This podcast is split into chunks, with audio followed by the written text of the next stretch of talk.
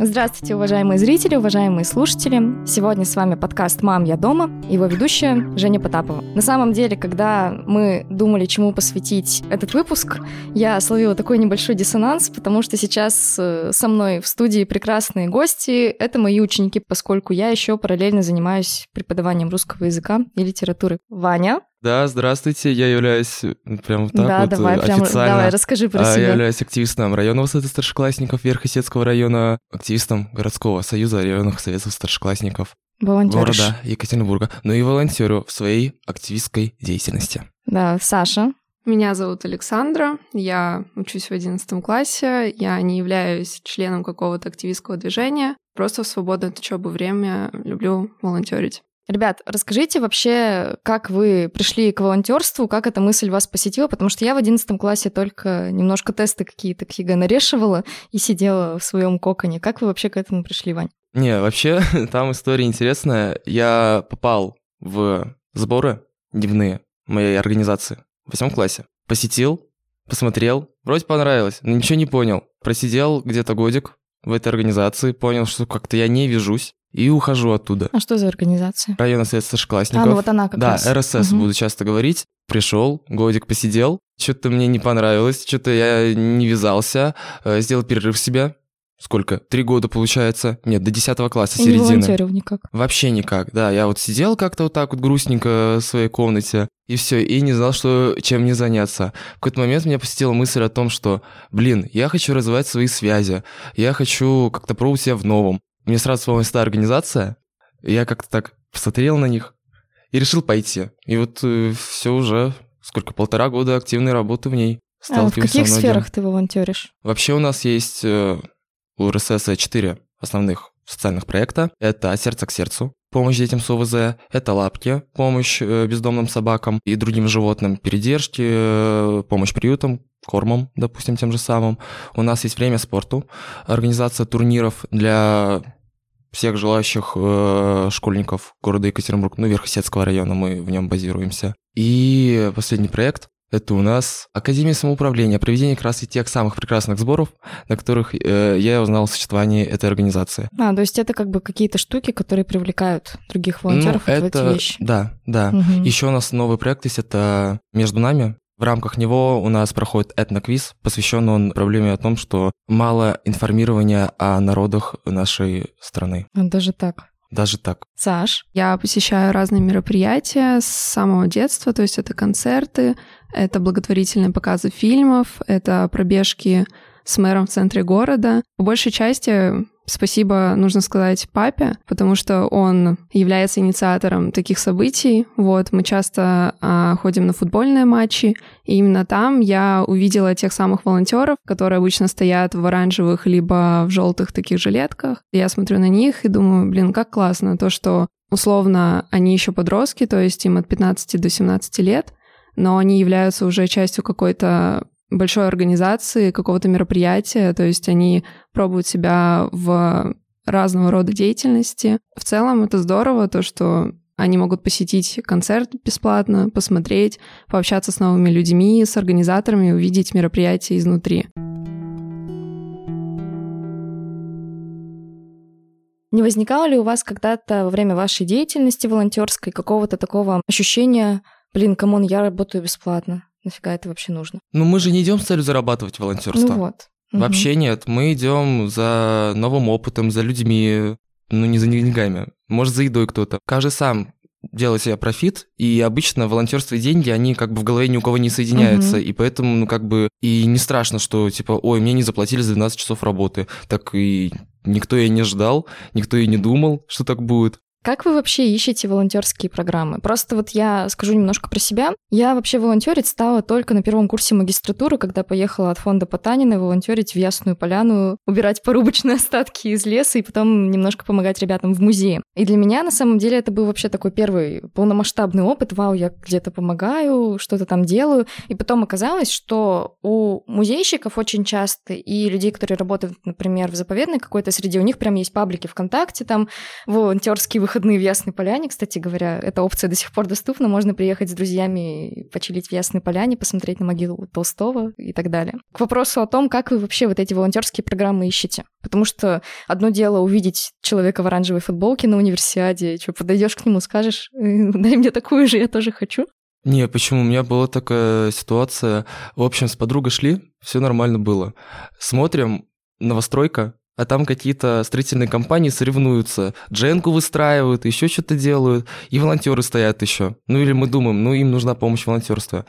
Посмотрели, как там называется профи-съезд, ну мы решили найти просто в интернете, загуглить, найти организаторов, мы написали им, типа, Мгм, то есть это как-то само... можно самим, то есть просто видишь, что какое-то мероприятие идет, ну напиши, не страшно, волонтеры всегда нужны, мне кажется. Даже это- если какой-то проформы конкретной нет. Ну, для записи тех же волонтеров. Ну, да, почему? Спросить не страшно. Мгм. Ну, иногда страшно, но... Ну, Но можно. вида можно не показывать, да. Да и в целом были ситуации, когда подходили подростки и спрашивали, кто мы, что мы здесь делаем, где взять такую же кофту, там, например, на матче Урала, где взять кофту Урала купить. И рассказываешь, собственно, делишься, показываешь там, собственно, Добро.ру, приложение, благодаря которому можно подавать заявки на М, То есть прям волонтерство. мобильное Да, приложение. мобильное приложение. Там можно сделать сортировку по городам, по сфере, в которой хочется волонтерить, и в целом подать заявку. Мгм, То есть ты там себе прямо фактически такое мини-резюме Да. бы пишешь, и тебе, получается, программа фактически отсеивает меры, под которые ты подходишь. Мне кажется, да. Ну, то есть это прямо явно не видно, но я думаю, то, что какая-то подборка мероприятий строится все таки на основе каких-то личных характеристик. Ну Вот тогда такой вопрос. На все ли мероприятия берут каждого, кто заявился? Или зачастую есть какой-то все равно отбор, кто пойдет волонтерить, кто не пойдет волонтерить? В связи с тем, что у меня отдельная организация, где очень много желающих, все они активные, все они хотят участвовать, а квота всегда ограничена, и дай бог, это 10 человек. Ну, где-то, конечно, побольше, на экспо там почти всех берут, кто хочет, но это не от нашей организации идет, это просто там через связи. Нетворкинг, нетворкинг. Понятное дело, что не всех, просто надо расставлять приоритеты. Не все могут, не все подходят. Кто не подходит на роль волонтера, как вам кажется? Есть же люди, которые хотят, но им говорят, извините, вы нам не подходите. Ну, в зависимости от программы есть как бы возрастное ограничение, потому что я, ну, когда мне не было 18, я хотела подавать на многие мероприятия заявку, но не брали, потому что не берут несовершеннолетних, потому что там ограничения по здоровью, какие-то условия по типу работы там до часу ночи. И в целом стрессоустойчивость должна быть определенная. Да, я обожаю вот этот момент, когда тебе 17, ты еще не устойчив, а тебе исполнилось 18, ты уже можешь Да, стерпеть сразу. Да-да-да. Не, в целом, если у тебя есть желание волонтерить, ты можешь волонтерить. Ты приткнешься. Ты всегда найдешь какой-нибудь проектик. Мгм. Всегда. Другой вопрос, как ты будешь раскрываться в работе и насколько другим твоим командникам будет с тобой комфортно. Нет какой-то конкретной черного списка волонтеров, где ты, если попадешь, ты больше нигде не будешь участвовать, тебя нигде не возьмут. Ну, я не думаю, что такая есть централизованная система. Но в целом надо просто быть человечным, когда ты волонтер. Да, я помню, я читала твое последнее сочинение. Хорошая тема. Да, на самом деле очень полезное на ЕГЭ по русскому языку. О, Тоже Да. писала сочинение, вот приводила в аргумент волонтерства. профиты, Да. волонтерство. Какие тогда другие профиты волонтерства, кроме того, что можно это на ЕГЭ написать? Нетворкинг, просто новый опыт, где ты пробуешь себя в различных э, ролях, которые ты не пробовал. Я вот недавно был актером квесте. Я год назад не подумал, что я стану каким-то Яшей и буду задирать Илью. Это, ну, если вы через Добро.ру, это волонтерские баллы, за которые начисляют дополнительные баллы к ЕГЭ. Ну, там- Реально? Да. Мгм. У вас есть эти доп. баллы? Ну, Ну, там- будут, осталось еще немножечко. Ну, это получается вот эта графа дополнительных достижений. Там за КМС, Да, вот за вот да. это все, реально Оно за волонтерство можно. волонтерские часы, там надо такое приличное количество набрать. От ста я видела. То, А, что... то есть есть прям какие-то волонтерские, как книжки, я Да, слышала. ну теперь Да, они она- в электронном формате есть. Раньше они печатные были, и на всех мероприятиях там печати обычно ставили. Мгм. А, ну чтобы это как-то все равно было заверено. Да. Вот сейчас оптимизировали систему. Ну, сколько у вас часов волонтерства? Ну, у меня не доходит еще до 100, у меня 71 час. Я вообще на них как-то забил. Моя организация не числится на Добро.ру, хотя уже очень хочет. Но там какие-то бумажки надо заполнять, сложновато. Поэтому у меня там, ну, 5 часов за рождественскую звезду. Что за рождественская звезда? Бал старшеклассников городской боже. Екатеринбурга. Я там был сервис-группы, вы- выходил вот с этими, как они называются, с призами, грамотками, красивый. Еще такой момент. Вы же работали не только на всяких э, мероприятиях, связанных со спортом, с организаторской какой-то деятельностью. Вот Ваня, я знаю, что он работал еще с детками с УВЗ. Да. И Саша тоже в благотворительной деятельности тоже как-то была задействована. Ну да, благотворительный показ фильмов. Угу. А вот э, есть ли какая-то разница между волонтерством с таким вот очень четким профитом, условно говоря, если ты едешь на какой-нибудь матч, ты там видишь каких-нибудь иностранцев, там с ними общаешься, все такое, прокачиваешь язык, а какой, может быть, есть дифференциальный признак у волонтерства вот именно в благотворительной сфере, как вам кажется? Ты говоришь, есть ли профит в такой сфере? И Да. какой он? Безусловно, есть. Да, не то, что там какой-то драйв ты будешь получать, ну, ты не паришь, не получится так. Но профит в плане, ну, для меня лично, вот удовлетворение потребности помощи кому-то, что я хочу сказать. То есть я испытываю некое сострадание к ним, и как бы мне хочется помочь. И для меня профит то, что я помогаю им, и им становится чуточку интереснее жить, потому что они ну, контактируют с новыми людьми. То есть это ты еще выступаешь таким агентом социализации Да. в том числе? Не возникало ли каких-то сложностей в этой сфере? С детками с УВЗ Да. Ну, мой первый опыт, конечно, был таким стрессовым, потому что я помню, мы стоим организацией, мы говорим свой девиз, и там стоит девочка, она начинает хлопать, и она все наращивает, темп наращивает, наращивает, начинает прыгать, а потом берет, падает, и вот так вот как-то. И как бы я смотрю думаю, боже, как, как, как, как быть-то? Куда деть себя? Ну, то, что нестандартное Нестандартное, поведение. да, да, типа это безусловно пугает немножко. Но в целом с ними, ну, работать комфортно. Там они очень добрые. Я знаю, там мальчик был лет 24, ну такой добрый был, боже, что-то всех обнимал. Не знаю, им нужно вот общение обычное, просто любовь, тепло, не более. Им не надо показывать, типа, то, что ты ошарашен, условно, что ты не в своей тарелке. Потому что, ну зачем? Вот, ну к этому привыкаешь. К этому привыкаешь, как минимум там есть э, педагоги, которые помогут, если что, тебе в Мгм. любом случае. Саш, а что ты про свой опыт можешь? Ну, у меня тоже был опыт, но он был не на конкретном мероприятии, которое организовано для людей с ОВЗ. Это было на футбольном матче. То есть там же есть отдельный вход для людей-инвалидов с ОВЗ, с какими-то другими ограничениями, которые не могут подняться, например, на трибуны. На том мероприятии не хватало волонтеров, и приходилось э, бегать с одной позиции на другую. А обычно на вход с ОВЗ ставят мальчиков в такой физической форме, подготовленных. Но тогда так получилось, что вызвалась я, потому что я в целом хотела, но я не ожидала, что придется прям собраться и, во-первых, не показывать никакие эмоции, потому что до этого я никак не взаимодействовала с людьми, а тут приходилось на инвалидных колясках Мгм. людей поднимать. Это, во-первых, тяжело физически, во-вторых, морально, потому что иногда люди стояли, пришлось подкатывать коляску, но они не знали, куда идти дальше, что делать, и у них не было возможности найти кого-то из организаторов, Мгм. либо подъехать, подойти к э, людям, чтобы спросить. И когда ты смотришь на это, конечно, хочется помочь, но в то же время как бы все равно слеза такая присутствует. Если ты волонтеришь вот все-таки в такой сфере, где нужна какая-то вот такая душевная стойкость, то тут, с одной стороны, как бы ты должен быть эмпатичен, мы про это несколько раз уже в выпусках говорили,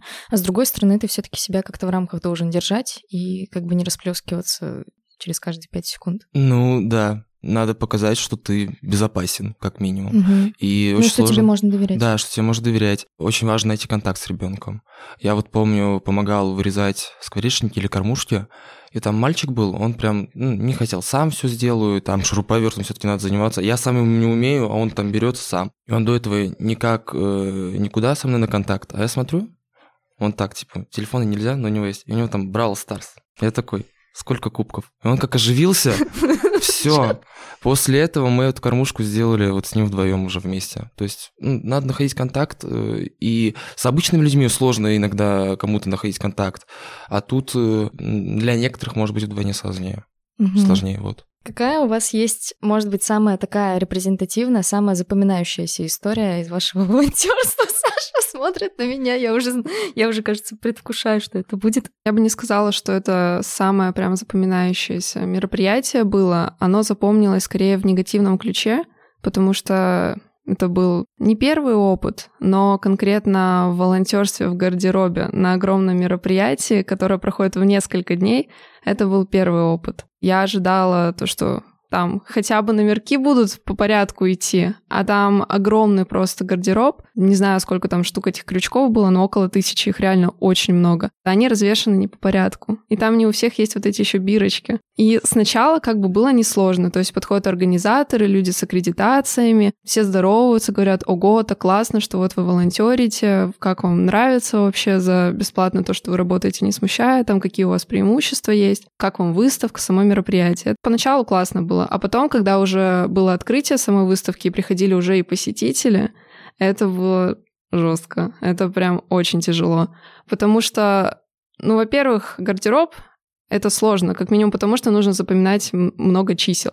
Потому что если развешивать по одной куртке, то как бы всех не развешаешь. Нужно брать по несколько позиций сразу. Берешь несколько крючков, несколько вешалок и сразу вот так по одному берешь. А когда тебя параллельно еще спрашивают, а можно, пожалуйста, повесить шапку там куда-нибудь или убрать чемодан, а можно, пожалуйста, я там из куртки что-нибудь достану, это все сразу сбивается, и ты вешаешь не туда, потому что уже не помнишь, куда что нужно нести. И поначалу так и было. То есть у нас первый ряд, он был повешен неправильно. То есть они висели примерно рядом, но не на тех крючках. Было страшно, потому что когда-то эти люди придут за своими куртками. Вот. И волонтеры будут отдуваться. Да, и постоянно еще, так как это организаторы, приходили и раздевались в гардеробе. У всех были огромные чемоданы со всякими проектами, плакатами и аппаратурой дорогой, естественно. А там нет отдельного какого-то помещения для таких чемоданов, и все складывали их в гардероб. И часто приходили мужчины и спрашивали, а можно, пожалуйста, там синий чемодан? Я говорю, тут нет синего. Он говорит, как нет? Заводим человека, он говорит, вот, вот он. Я говорю, так он черный, он не синий. Прям очень тяжело было. И к концу дня я уже еле до дома доползла. Нас еще остановили очень далеко от моего дома, хотя спрашивают, куда вот развозить. То есть еще и развоз. Да, развоз это прям классно. Но вот после этого мероприятия я еще шла, ну, около 20 минут до дома, и я пришла вообще никакая. Тогда вопрос. вот у меня бы, мне кажется, расстройство было на ближайшие года два так точно, и я бы этим точно не занималась. Какая тогда мотивация у тебя осталась, чтобы после этого случая продолжать волонтерить, что-то делать? Ну вот, следовательно, значит, это была не такая жуткая история, что я после этого еще волонтерила. Но в целом, когда возникает такая стрессовая ситуация, всегда можно уйти в комнату отдыха для волонтеров, посидеть, подумать, отдохнуть, себя всегда заменят, никто не будет ругаться, если ты посидишь там. Всегда можно, конечно, уехать. Но у меня всегда было понимание, то, что если я уеду, как минимум без меня не справятся. И будет еще тяжелее волонтерам, которые остались. Как бы никогда не возникала прям настолько жуткая ситуация, чтобы уехать. И всегда все можно решить, угу. договориться, отдохнуть, сменить позицию на крайний вариант. Саш, а вот ты сказала, такую фразу без меня не справится. Мне кажется, половина людей на земном шаре точно может сказать, да блин, я устал, я вообще главнее всех остальных в своей какой-то пирамиде приоритетов никуда больше не пойду, поеду домой отдыхать. Что все-таки тебя сподвигает оставаться и какое тогда, вот как можно сформулировать вот это качество, которое заставляет работать дальше и как-то опираться на команду? Как минимум, а, есть смысл остаться, потому что это твои друзья. На тех мероприятиях, на которых я волонтерила, я знала большинство людей. И часто ездила с классом со своим, с девочками, вот, волонтерила. И все равно ты понимаешь, что как бы огромное мероприятие, и все строится по каким-то кусочкам. И в целом, если уйдет один, то уйдут и все. Все равно люди посмотрят, люди поймут, что да ладно, мы тоже можем уйти, все развалится. Ну и в целом я такой человек, что вот если я начала, то нужно как бы до конца идти. И все равно эмоции, которые ты испытаешь от всего мероприятия полностью от начала до конца, они как бы Перевешивают. Перевешивают, да. То есть и потом у тебя не возникает мысли, я больше никогда ни что подобное не впишусь? Нет, вообще ни разу не возникало такой мысли, потому что очень хочется пробовать себя во всем, знакомиться с людьми, потому что люди абсолютно разные, разных возрастов, с разной историей какой-то жизненной. И очень хочется помогать. То есть даже вот когда я волонтерила на передержке собак, в питомнике, условно говоря. Там можно было приходить и гулять с собаками. Я понимала, что я вернусь сюда еще раз, потому что этим собакам нужна помощь. я не могу просто сидеть и делать какие-то другие дела, когда я знаю, что вот кому-то нужна помощь, а так как это в целом сфера не такая развитая, то есть они не говорят так часто, имеет смысл оказать свою поддержку. Можешь дать потом контакты? Да. И могу. мы это тоже в описании вставим. Ребят, как вы видите свою дальнейшую жизнь? Если вы, например, не будете волонтерить в будущем? Не, я вообще могу сказать именно э, в другом вопросе, ключе, как волонтерство меня немножко изменило вообще в целом. Давай. И вообще, как повлияло на мою жизнь э, сегодняшнюю и, наверное, дальнейшую, потому что это, вправду, большой отпечаток на моей личности, который, ну, никуда не уйдет. Все это вот социализация прошлась в этом ключе, и я никуда не уйду из этого. Вообще, я был типа восьмом, э, седьмом как раз тех классах очень закомплексованным, прям неимоверно. Я был вот таким вот, все, мне было очень грустно, тревожно, я не знаю. Как раз для волонтерства, типа потом как-то это отошло в девятом классе, не знаю, компания хорошая получилась. Ну, кто его знает вообще? Как судьба легла? Карта. Вроде все хорошо, но когда я пришел в 10 класс, ну, уже с каким-то такой базой, типа, коммуникативности, то вот за год, наверное, как я понял, вот просто с маленького просто прийти. Во-первых, я очень хорошо развился в самой среде, и в целом я вот смотрю так со своих лет уже на прошлое и понимаю, что ну, Сейчас я очень сильно изменился. Я стал много более коммуникабельным. Вот хорошее слово какое. Я стал менее закомплексованным. Я нахожу решения различных стрессовых ситуаций. Теперь организация какого-то праздника, типа, все, там все по структуре идет, все по структуре. У меня профдеформация в этом плане. И это хорошая профдеформация, друзья. Всегда старайтесь ее все найти, пожалуйста. Все, когда мы будем делать выпускной учеников Жени Потаповой, я знаю, кто будет тамадой. Вот, кстати, я раскрыл свои качества как ведущий, как актер, допустим, как просто классный чел. Вот. Ну вот, собственно, такая же ситуация. То есть в классе, наверное, седьмом-восьмом я тоже была максимально закомплексованным человеком, закрытым. Для меня вообще было очень страшно поехать куда-то с незнакомыми людьми на какое-то мероприятие. Я же там вообще никого не знаю, как общаться. И в целом нужно взаимодействовать не только с подростками, ровесниками, но еще и со взрослыми людьми. И просто с э, теми людьми, с посетителями, которые пришли на само мероприятие. Это было очень страшно, но когда ты попадаешь в эту среду, ты все равно адаптируешься, у тебя идет какая-то вот вторичная социализация, и в целом ты погружаешься. Нужно все равно как-то коммуницировать с людьми, ты вынужден взаимодействовать, потому что, ну, иначе зачем ты здесь? Все равно навыки развиваются, становишься более таким раскрепощенным. Понимаешь, как бы, что вот эта лесенка идет вверх, и поэтому да, как бы не отказываешься. Собрались здесь закомплексованные. Да, да, из грязи в князи. Да. Спасибо, ребятки, большое, что пришли ко мне сегодня.